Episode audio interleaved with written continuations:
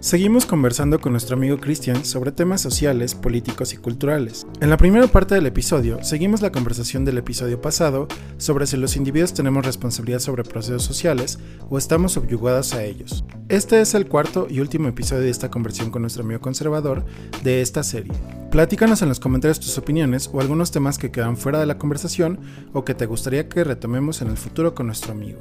Disfruta el episodio y muchas gracias por escucharlo. Fueron perseguidos aquellos que formaban crack, pero no aquellos que eh, huelen coca.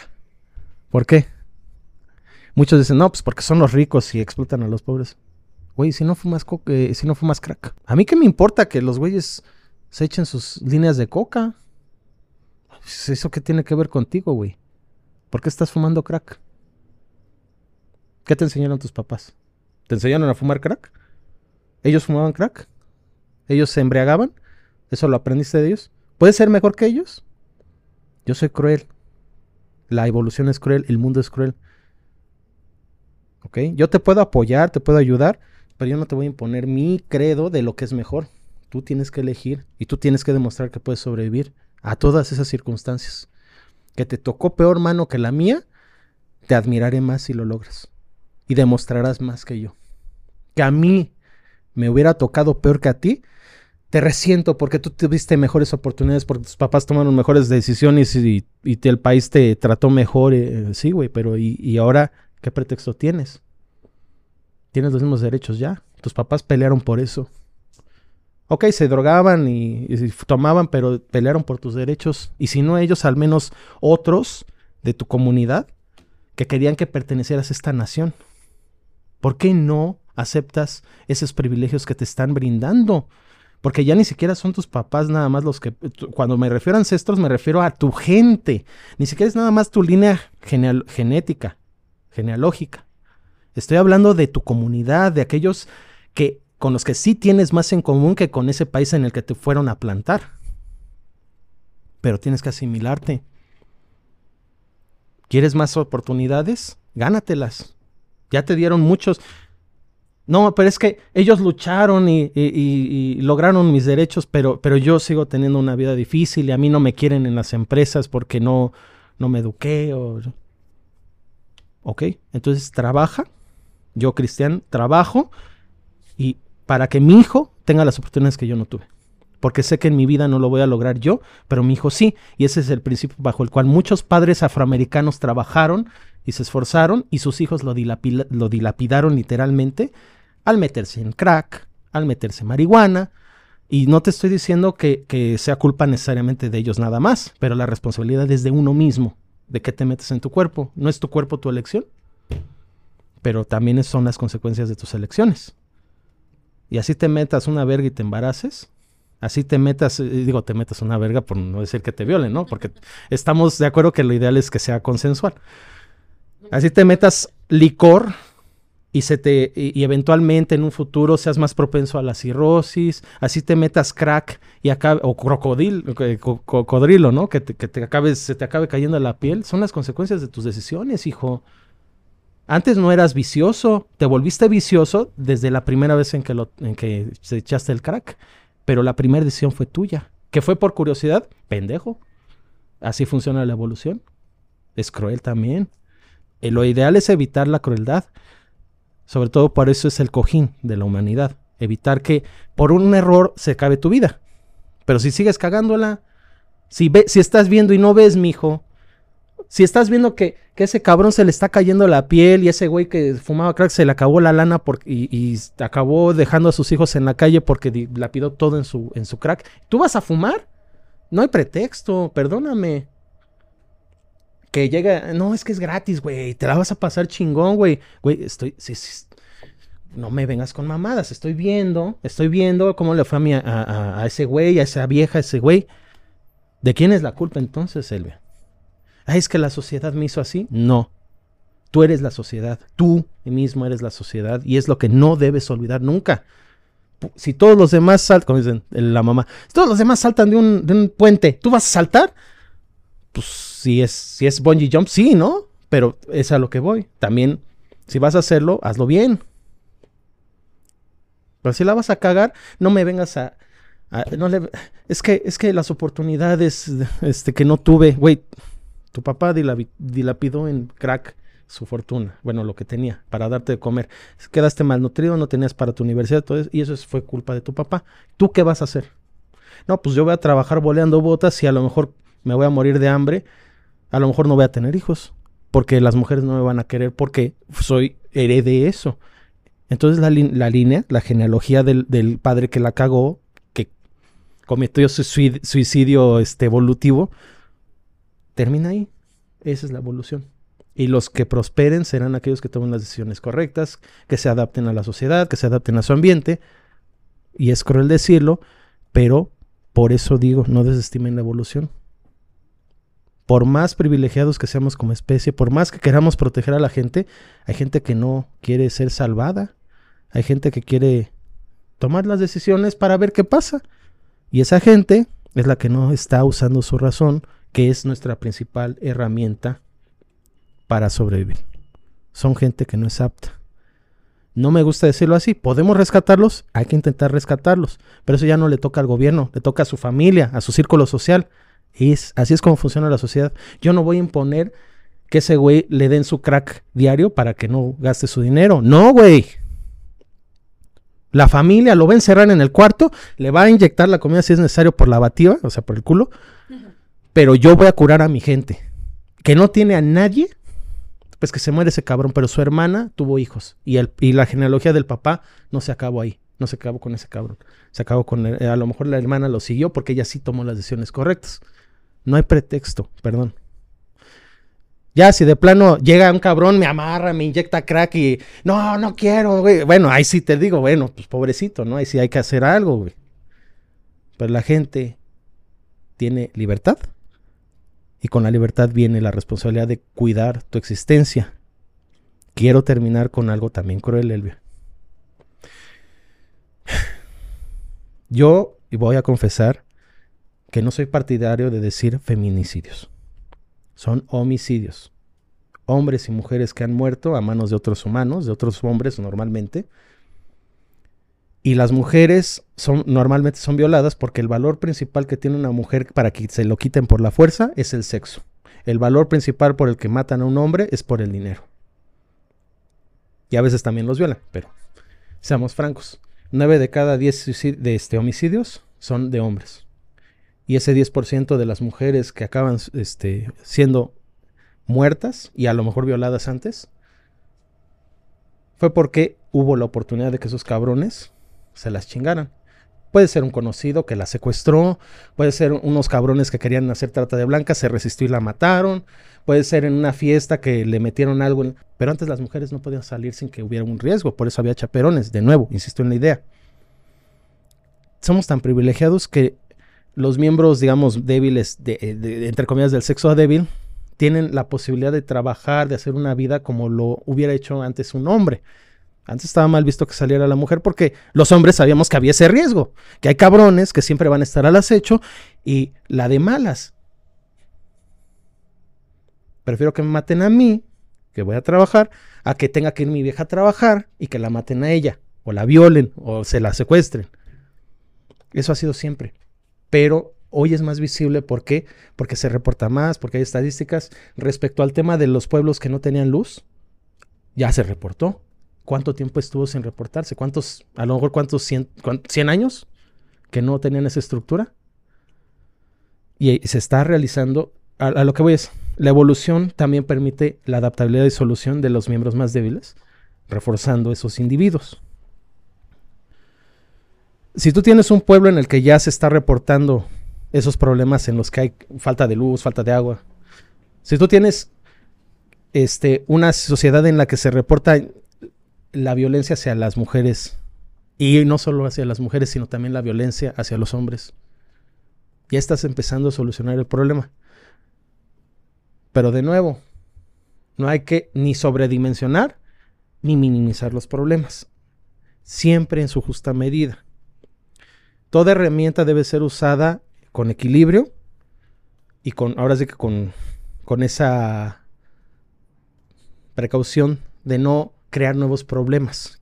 con una falta de medición, una mala medición, con una mala categorización. ¿Ok? Entonces, en el momento en que tú segregas poblaciones, ya estás descuidando, eh, bueno, estás descuidando la raíz del problema. ¿Quién mata? No, pues que muchos, la mayoría de los homicidios son ejercidos por hombres, hacia hombres y mujeres. La minoría son mujeres, pero siguen siendo parte de esa, estadística. No vas a guardar a las mujeres para evitar los feminicidios, porque entonces ahora lo que tienes es el 100% de los homicidios del 99.99 de hombres muertos. ¿No? Entonces lo que tienes que solucionar son los homicidios, no que sean homicidios a mujer u hombre. La mayoría de, ahora sí, ya después puedes separar. Muchos de los homicidios son por hombres celosos, por hombres que, que las que querían este, abusar de las chavas, insisto. Puedes ver las causas, separarlas, pero siguen siendo parte del contexto de homicidio. Homicidios para y ahí es cuando divides. Homicidios a mujeres es por estas causas normalmente, homicidios a hombres por estas causas, pero ¿cómo podemos tratar este? Este es un síntoma la violencia, los homicidios, ta, ta, ta, ya se está reportando, ya tenemos más números, ya tenemos más datos. ¿Dónde ocurre normalmente? ¿En qué poblaciones? ¿Qué, qué, qué efectos eh, tenemos en esas poblaciones eh, eh, que eh, a lo mejor un efecto económico que está este, quitándole la oportunidad a la gente o hay abuso de, sustancias nocivas o a lo mejor es la, población con más fiestas y a lo mejor hay mayor libertinaje y por eso los hombres celosos y a lo mejor hay más machismo o peor, ¿no? A lo mejor hasta te lo pongo así. A lo mejor hay más feminismo y llega un punto en que es que eres un hijo de la chingada, no sirves para nada, no te necesito y me voy con el otro y la mata por celos, ¿no? Porque también puedes provocar una respuesta agresiva de gente que no tiene un control sobre sus emociones, ¿no? Ejemplo, te lo pongo así. Tengo un amigo, de nuevo, eh, creo que ya lo había mencionado. Estaba lavando trastes. Y por despecho la mujer le llamó a los servicios sociales, se lo llevaron con su delantal y todo. ¿Por qué? Pues porque... Y ella era la que abusaba. Él nunca abusó de ella. Hasta que ya no permitió él y que dijo, ¿sabes qué? Ya terminamos. ¿Cuál fue el recurso de ella? Pues deshacerse de él y hacerle mala fama. Destrucción, que es uno de los medios más comunes de, destrucción por, de, mujeres hacia hombres. Es destrucción de la, del renombre o de la, ¿cómo se le dice? Eh, ay, se me fue el nombre. Pero bueno, le hacen mal nombre, ¿no? E, es un abusivo, es un y no se habla de esos abusos. Pero ya en estudios en países desarrollados se ha visto que están, eh, el abuso es similar, si consideras abuso también ese tipo de trato de, de, el abuso entre hombres y entre mujeres está más o menos al mismo porcentaje, que era, ¿qué? 40% hombres, 40% mujeres, de los casos reportados. Ya después vieron que que había una eh, que esas correspondencias se debían a que muchas veces era por conflictos que no sabían resolver de una forma democrática. Y uno de ellos quería imponerse, a huevo. Se pelean, se protegen. Pero bueno, mi punto es, ya para terminar, porque ya me tardé demasiado, pero sí quería sacar esta conclusión en respuesta a esos dos puntos. Es, si no hay acuerdos, hay violencia y la evolución va a tomar en cuenta a los más fuertes, ahí sí, si hay violencia, a los más fuertes. Es mejor llegar a un acuerdo intelectual, convencer debates, ideas, propongo esto, ta, ta, ta, y convencer a la gente, no, pues sí, nos conviene más tener a la, a, la, a la, fuerza este, de esta raza, asimilarlos, respetando su cultura, ¿no? Que Kwanzaa, órale, Kwanzaa, está bien, en lugar de Navidad, Kwanzaa, órale, pero no va a haber privilegios, ni va a haber, este, ¿cómo se dice? Ni, voy a, eh, no voy a afectar positivo o negativamente a una persona por el color de su piel. Y creo que ya habíamos llegado a ese acuerdo desde los ochentas, ¿no? Hay leyes acerca de eso. ¿Por qué quería concluir en este punto? Harvard, 600 US, ¿no? Eh, se dice, is a landmark decision of the Supreme Court of the United States in which the court held that race-based affirmative action programs, o sea, los que están basados en critical race theory, in college admissions uh, processes vi violate the Equal Protection Clause of the 14th Amendment. ¿ok? Que traducido es las propuestas y este, legislaciones que llevan a eh, affirmative, los programas de, affirmative action para admisiones en, en, los procesos de, en los procesos de admisión en colegios, en universidades, van en contra de la catorceava enmienda, eh, referente al Equal Protection Clause, la cláusula de protección de igualdad. ¿Por qué? Porque están privilegiando un grupo sobre otro. ¿Tú me vas a decir entonces que esto es lo justo? ¿Qué importa la raza? También hay white, trash, ¿sabes? Que también fuman crack. O peor, cocodrilos, insisto, que es más barato. Porque también hay pobres blancos y hombres, no solo mujeres. A eso me refiero con mérito personal. Que los papás se equivocaron, que la sociedad está de la verga, pero yo voy a hacer lo que pueda con lo que tengo. ¿Y sabes qué? A lo mejor hasta puedo... Si yo considero que no puedo mejorar mi sociedad, me escapo, que por eso está el meme de huir de Latinoamérica, ¿no? este, no, güey, o sea, lo ideal es mejorar tu sociedad, porque es a la que perteneces.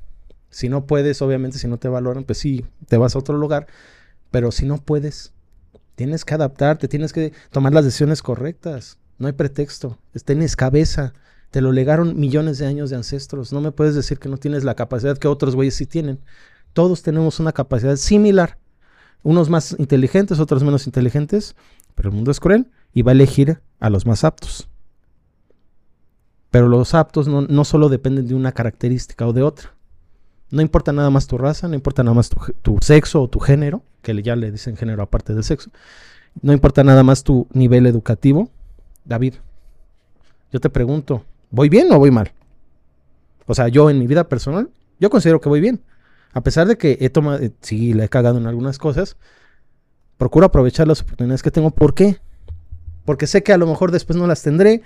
Y si no las logré aprovechar, tengo que buscar otras.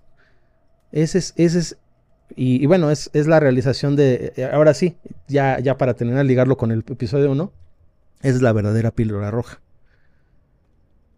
Los hombres deben valorar sus esfuerzos como individuos y deben recordar que son parte de ese tejido que construye el bienestar social. Si tú te abates, si tú te dejas caer, si tú le echas la culpa a otros de las cosas que, que tú no aprovechaste, tú, tú, tú, por más mal que esté el mundo, si tú no aprovechas las oportunidades, tú vas a acabar mal.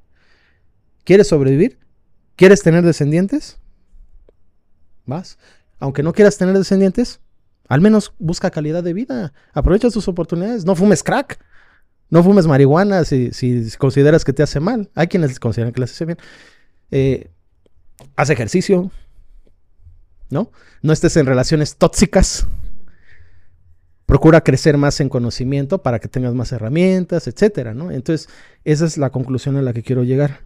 Sí está bien hacer esos experimentos, como dices, no hay un test. Sí, sí tenemos un test environment. Y ese es Estados Unidos.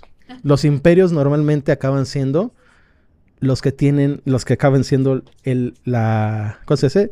el eh, laboratorio de, pruebas para ese tipo de experimentos sociales. Pero la ventaja que tiene México es que no somos el imperio, somos provincia y podemos ver por adelantado qué nos conviene y qué no. Esa es la ventaja de ser provincia, de no ser imperio. Y esa es la ventaja de no ser un dominante, sino, sino hacerte chiquito y decir, bueno, voy a cuidar mi estatus como dominado, pero, pero voy a buscar ser dominante dentro de mi ámbito, ¿no? Ser eh, y dominante en términos de, de quiero que mi población esté sana, quiero que es eso, buscar la salud, ¿no? De, de, uno como individuo, de tu sociedad, de tu entorno más cercano al menos. Y quiero añadir un último punto que es, en el momento en el que tú consideras que algo no es correcto, es entonces cuando en efecto hay que debatirlo, pero por eso también uno tiene que revisar, como dices, de construir, ahí sí, ahí sí hay que usar las herramientas bien, de nuevo, hay cosas buenas del marxismo, deconstruyes tus ideologías y bueno, pero ¿por qué, no? ¿Por qué me gustan las chichonas? No te quedas con la idea, ¿no? ¿Por qué me gusta este por qué quiero quiero este que cambie esto? ¿Por qué quiero que se conserve esto, no? Y ahí es donde ya entra en juego tu raciocinio, pero le permites a tu sociedad tener un discurso que contravenga cualquier impulso no sano y formas parte de la discusión en lugar de ser de pasivamente recibir las, las los chingadazos que te impongan, ¿no? Entonces, bueno, ya nada más era eh, hacer notar estos puntos, ya. E, eran mis respuestas, discúlpenme por excederme, creo que sí me excedí, pero sí tenía que mencionar el, todo esto derivado a que actualmente se está demostrando que los programas de, de acción afirmativa están contraviniendo ese principio de equidad y de selección natural en cierta forma que es relativamente justo, aunque sea cruel. Ese es mi punto y te lo comparto el micrófono para cualquier reacción o lo que quieran implicar, ya para terminar. Yo ya no voy a decir nada. no, no te preocupes, al contrario, gracias por la participación de los tres. Eh, creo que para ir cerrando el episodio vamos a decir varios comentarios generales. Uno, que creo que voy a hacer una carpeta de Google Drive para subir recursos y varias cosas que creo que nos pueden ayudar a la discusión porque ya día nos comparte sus notas si quiere. Y eh, que ahí pongamos nuestras notas si queremos también. Y modificar cosas en, ese tipo de documento. Pero digo, otro comentario general que me parece muy importante es que tanto como Palma Lab, pero también como personas, creemos que, bueno, hay una diferencia de opiniones entre él y yo, pero eh, creemos que casi todas las opiniones deben de ser escuchadas. Hay la diferencia porque creo que el día es más de todos deben de ser escuchados. Eh, yo digo que casi todos debemos de ser escuchados y escuchadas. Entonces, creo que para ello es importante no generar comentarios de autoridad. ¿A qué me refiero con esto? Creo que un gran fallo de la izquierda y de académicos y de personas que estudian ciertas temáticas es, yo te voy a enseñar por qué tengo la razón, porque es mi campo de estudio, ¿no? Yo creo que eso es un gran error porque precisamente si creemos en que las opiniones de todos y todas son importantes, pues debemos escucharnos entre nosotros mismos, ¿no? Y como, como dice Chris, pues llegar a un consenso o al menos llegar a ciertos puntos que podemos ver en los que compartimos, que a lo mejor eso puede ser como el último episodio de este de esta serie de, episodios en los que digamos, bueno, en qué sí estamos de acuerdo, ¿no? Pero por eso creo que, digamos, es importante no decir, bueno, yo como he estudiado 40 años tal cosa, tengo la razón y tú no, porque todos los ciudadanos, ciudadanas, personas, tenemos eh, opiniones distintas que pueden ser con base en nuestro sentido común o con base en diferentes ideas o cosas que hemos leído, visto, escuchado o experimentado. Y por eso creo que es importante no decir, bueno, yo te voy a mostrar que A o B porque C o D, ¿no? porque yo tengo ciertos estudios o porque yo tengo mejores datos que tú. Que ya hablaremos de los datos y de la ciencia y cómo se usa, ¿no? Pero, eh, digamos, por eso, con esa intención, es que voy a dejarles tarea también para dentro de, yo creo que tres semanas, porque estos nos van a dar para tres episodios, en los que los tres pongamos materiales de lo que creemos que abona nuestros puntos en esa carpeta de Drive pueden ser links, videos, artículos, libros, etcétera, en varios temas, ¿no? Creo que yo voy a sacar unos temas, ahí vamos a hacer el documento con los otros temas que a lo mejor ustedes ven que son importantes que entendamos los demás. Pero digamos, los que yo me llevo es, primero, algo que me pareció a mí desde mi punto de vista ideológico, eh, desde mi postura política muy escandaloso que dijo Cristian, preguntarnos, ¿eso no diferente la violencia que lleva al asesinato de mujeres y hombres. Porque creo que tanto Elvia como yo, como Cristian, hemos escuchado mucho este argumento que dijiste, Cris, acerca de mueren más hombres que mujeres y debemos de verlos y de ponerlos en el mismo costal. Entonces yo preguntaría, ¿por qué eso no diferente esas violencias que llevan a los asesinatos y por qué o no les debemos de llamar feminicidios? ¿no? O sea, Cristian ya dio algunos de los argumentos, el seguramente tenemos otros, pero digamos también eh, abonar documentación, este, y artículos y contenido para que podamos eh, saber más acerca de estos temas y profundizar en nuestros puntos, ¿no? Un segundo punto que me parece importante es algunas ideas, algunos contenidos o artículos que, digamos, yo me daré la tarea de buscar sucintos de acerca de la teoría de la democracia, ¿no? O sea, justo es, en, el intento de no decir, pues sí, yo lo he estudiado 10 años o gran parte de mi trabajo y mis investigaciones se han orientado a eso, pero creo que justo no decir eso, sino decir, bueno, vamos a compartir cosas, contenidos, videos, artículos, lo que sea que tengamos, para decir cuál es el trasfondo de nuestras ideas de democracia que tenemos detrás de nuestras creencias, ¿no? Para, digamos, llegar a un entendimiento entre todos de qué significa eso y un tercer punto que a mí me parece importante, este, pensar en qué significa lo político, qué significa la democracia, pero también ver algo que yo ya he comentado incluso en el Gaming News, que es una corriente muy importante dentro de la teoría política que ve a la política como conflicto, ¿no? Porque digamos, hay que ir más allá de la creencia de que la democracia y lo político solo es el consenso, sino que hay una corriente importante que dice es el disenso, es el conflicto, y eso no necesariamente significa violencia, ni guerra, ni acciones armadas, ¿no? Entonces, eso me parece otro punto importante. Y digamos, yo quiero terminar haciendo un par de precisiones que también vamos a incluir dentro de estos materiales. La primera que es, desde mi entender y desde lo que yo sé, Richard Nixon, no Biden, fue el presidente que comenzó con la política en contra eh, del narcotráfico y en esa política incluyó precisamente el targeting o buscar como objetivos principales a ciertas poblaciones. Otra precisión y, e invitación a que leamos más al respecto es en el tema de las minorías. Tú dijiste algo que me pareció muy expresivo, Chris, que es eh, la población pobre es la mayoría, ¿no? Pero desde el concepto, desde las ciencias sociales, los pobres son una minoría. Las mujeres son una minoría, aunque sean más en la población. la población afrodescendiente afroamericana es una minoría, que, que en ese caso coincide con que son menos, ¿no? Numéricamente, o las poblaciones indígenas, etcétera. Entonces, acercarnos al concepto de minoría, tú que también nos eh, proveas de materiales, que encuentres, que se acerquen más a tu punto de vista, y este, creo que ya eran todas las presiones e invitaciones a que tanto nosotros como nuestros escuchas, eh, a lo mejor yo creo que sería interesante poner links de este tipo de contenidos o al menos mencionar los libros, artículos, videos, eh, TikToks, lo que sea que vayamos a, o podcasts que vayamos a meter en esta carpeta, compartirlas para que también los que los y las que nos escuchan puedan meterse con nosotros y que también a lo mejor alguien diga, no, pero te faltó este artículo de no sé quién, o te faltó este video de este, esta persona que nos gusta y que explica muy bien mi punto de A o B. Entonces creo que eso sería un punto importante para que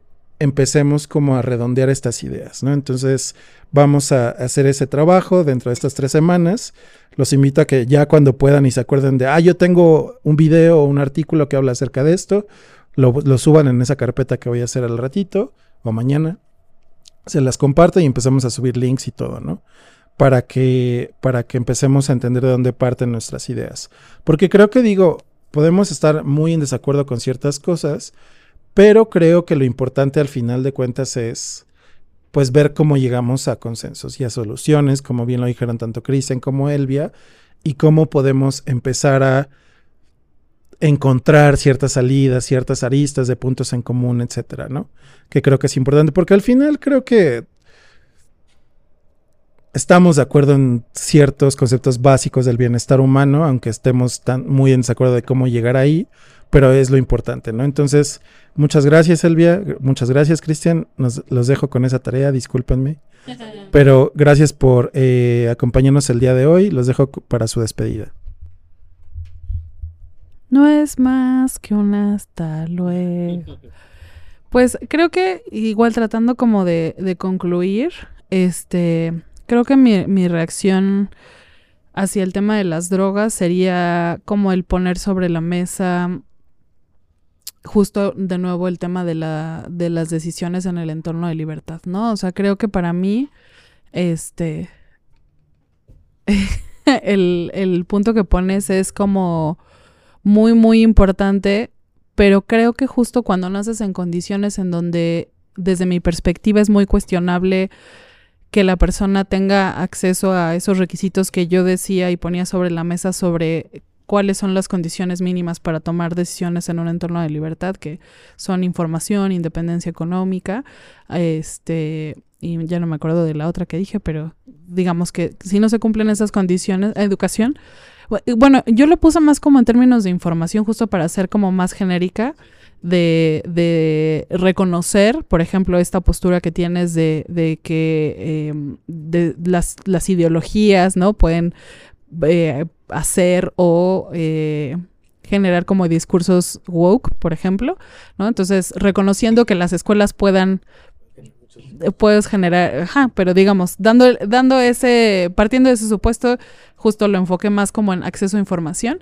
Entonces, me es difícil como, como, como decir o pensar en que a nivel ya como más general, las personas podemos tener esas condiciones para, para decidir, ¿no? Y aunque estás viendo que al vecino se le está cargando la, la, la chin, este, puedas decidir no hacerlo, ¿no? Porque en esa decisión van a jugar eh, muchas valoraciones que no necesariamente todas las personas tienen claras, precisamente por el tema de acceso a información o libertad para decidir en condiciones óptimas, ¿no? Esa sería como mi primera reacción.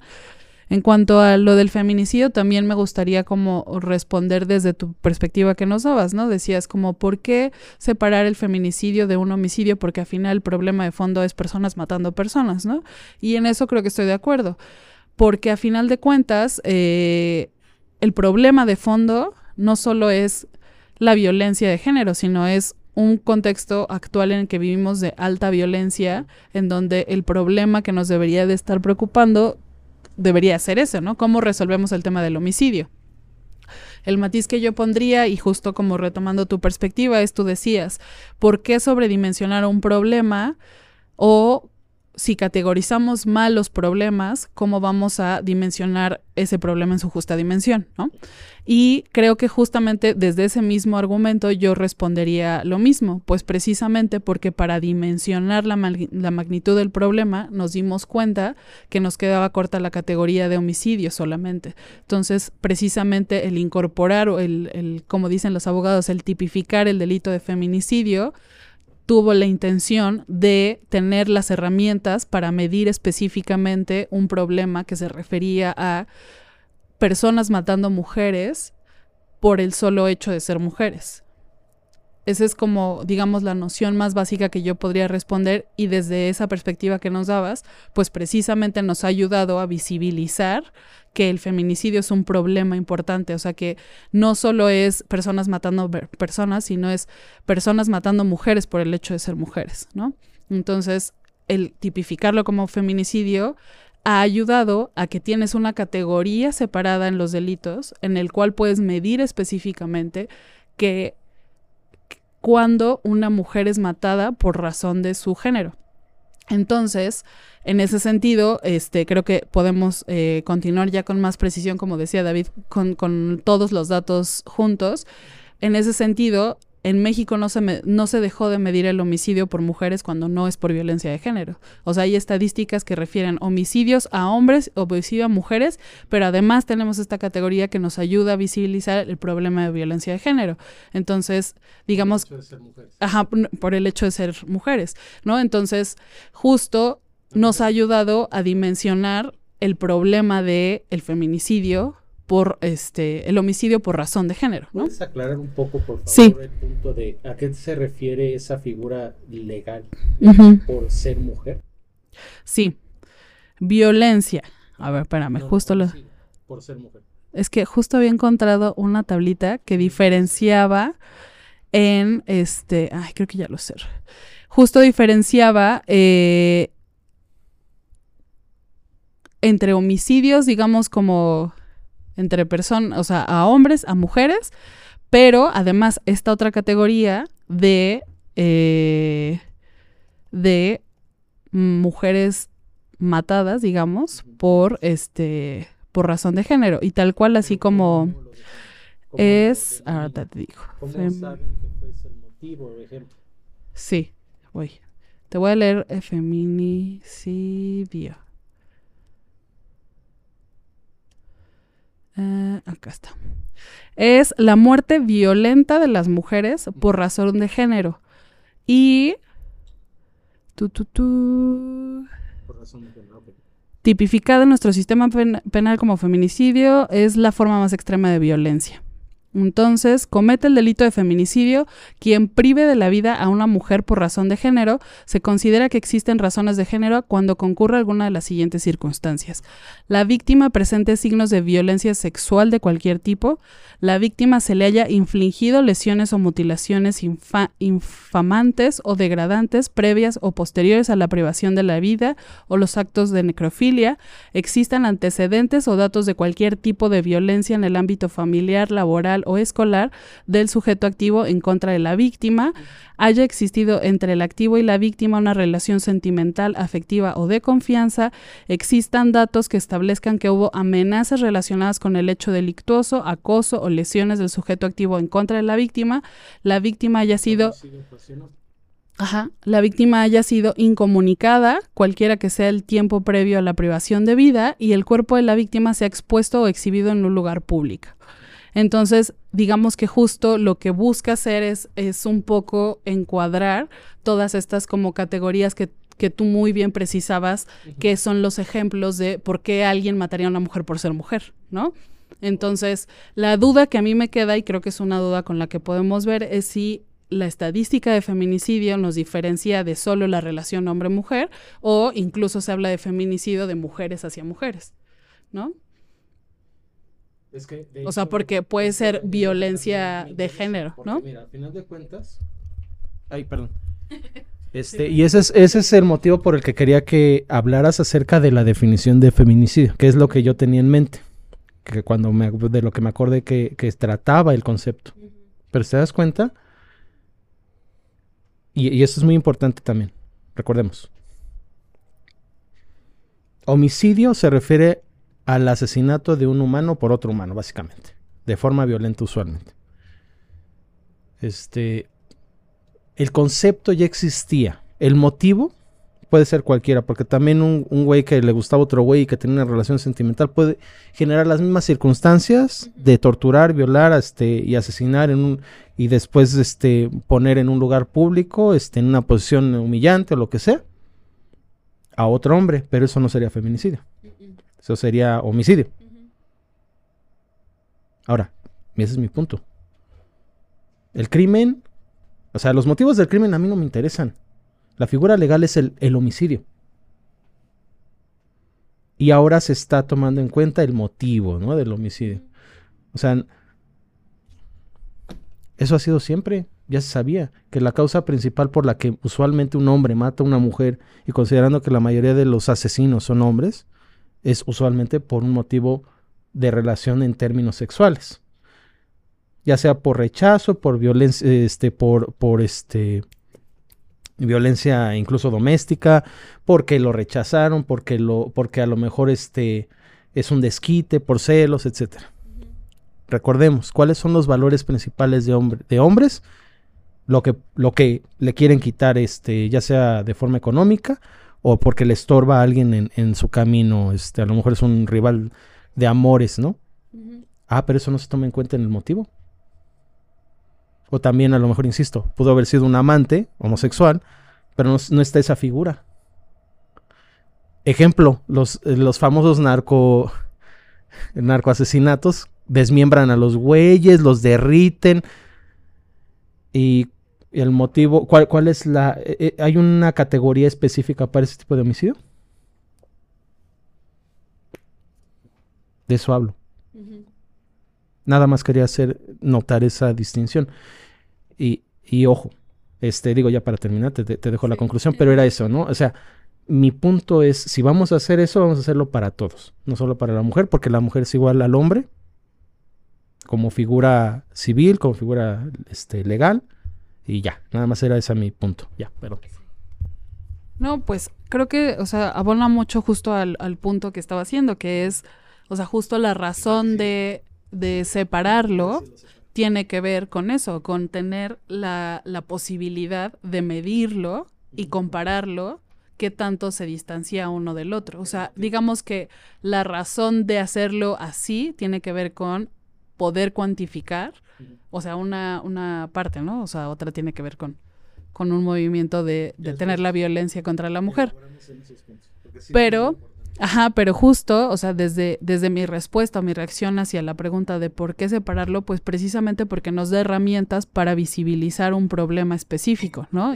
Y pues justo desde, desde la perspectiva que ponías, justo tiene mucho sentido el aclararlo así, porque es, si no podemos medirlo, ¿cómo vamos a sobredimensionar o subdimensionar, no? O sea, hubiera sido una grata sorpresa que en el momento en el que se tipifica el feminicidio nos damos cuenta que no es un problema tan grande, ¿no? Pero justo el problema se ha visto en que pues sí hay una tasa importante de feminicidios en respecto con el homicidio, ¿no?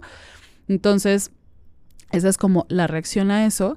Y este, finalmente sobre justo lo que ponía sobre la mesa, ¿no? De, del, lo ponía, lo puse aquí tratando de citar, las acciones afirmativas privilegian a las poblaciones afrodescendientes y eso es inconstitucional, ¿no?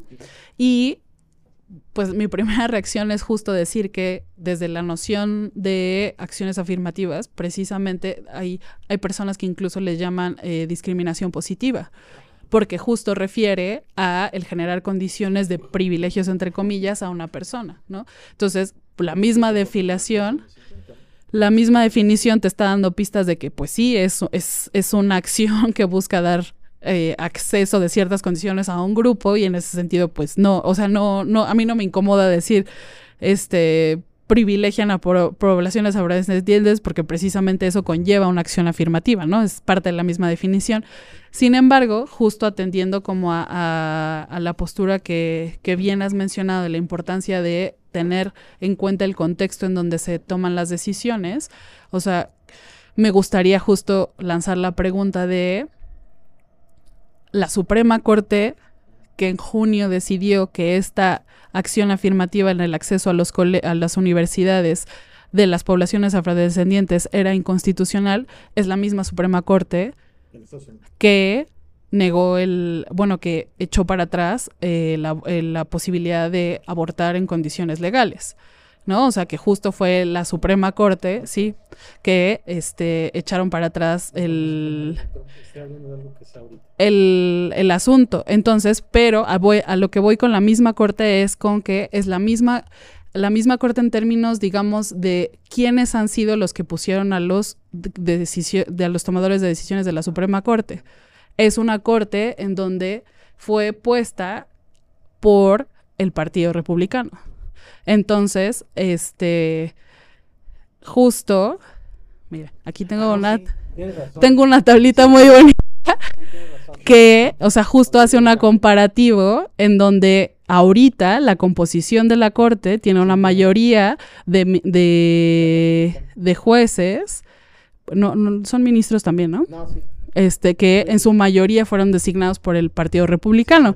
En ese sentido, y atendiendo al, contexto, pues también hay que leer esa, esa decisión en ese contexto y justo no para decir es bueno o es malo, sino es simplemente decir es una es algo que está pasando y es una corte que tiene ciertas posturas que no necesariamente empatan con decisiones que se habían tomado previamente con posturas un poco más eh, liberales o por ministros puestos por el Partido Demócrata, ¿no?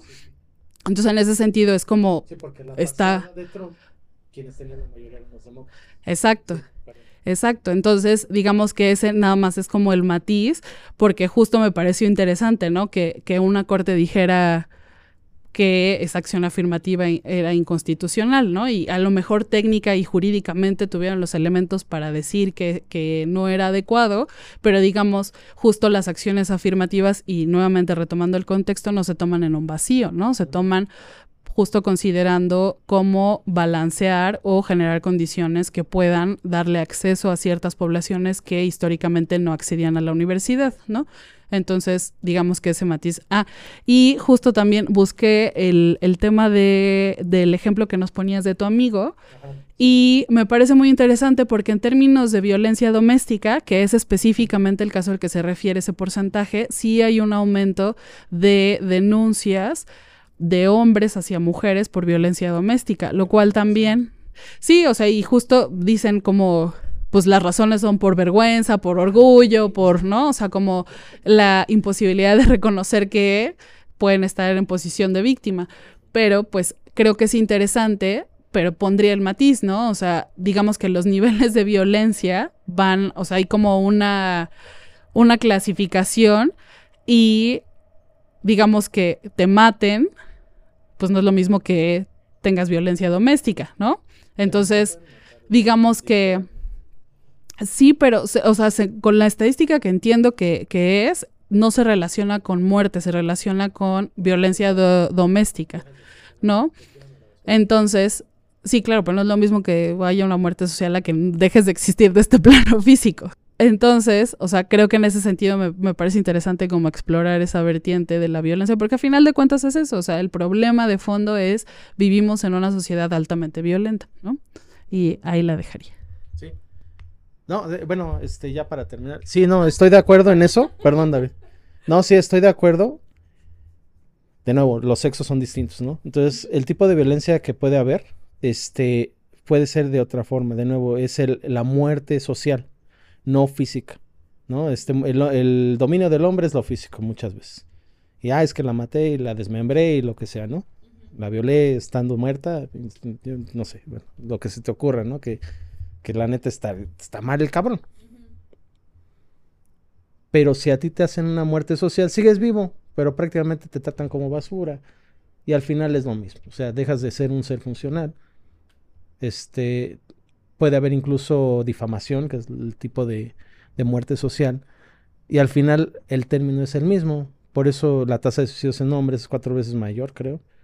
Este, o sea, estamos hablando de que en, ambos casos, como, así como yo lo consideraba de homicidios, o sea, sí puedes tipificarlo y decir el infanticidio tiene penas mayores, el feminicidio puede tener penas mayores, el narco, narco homicidio puede tener, porque también hay que hacerlo para todos, ¿no?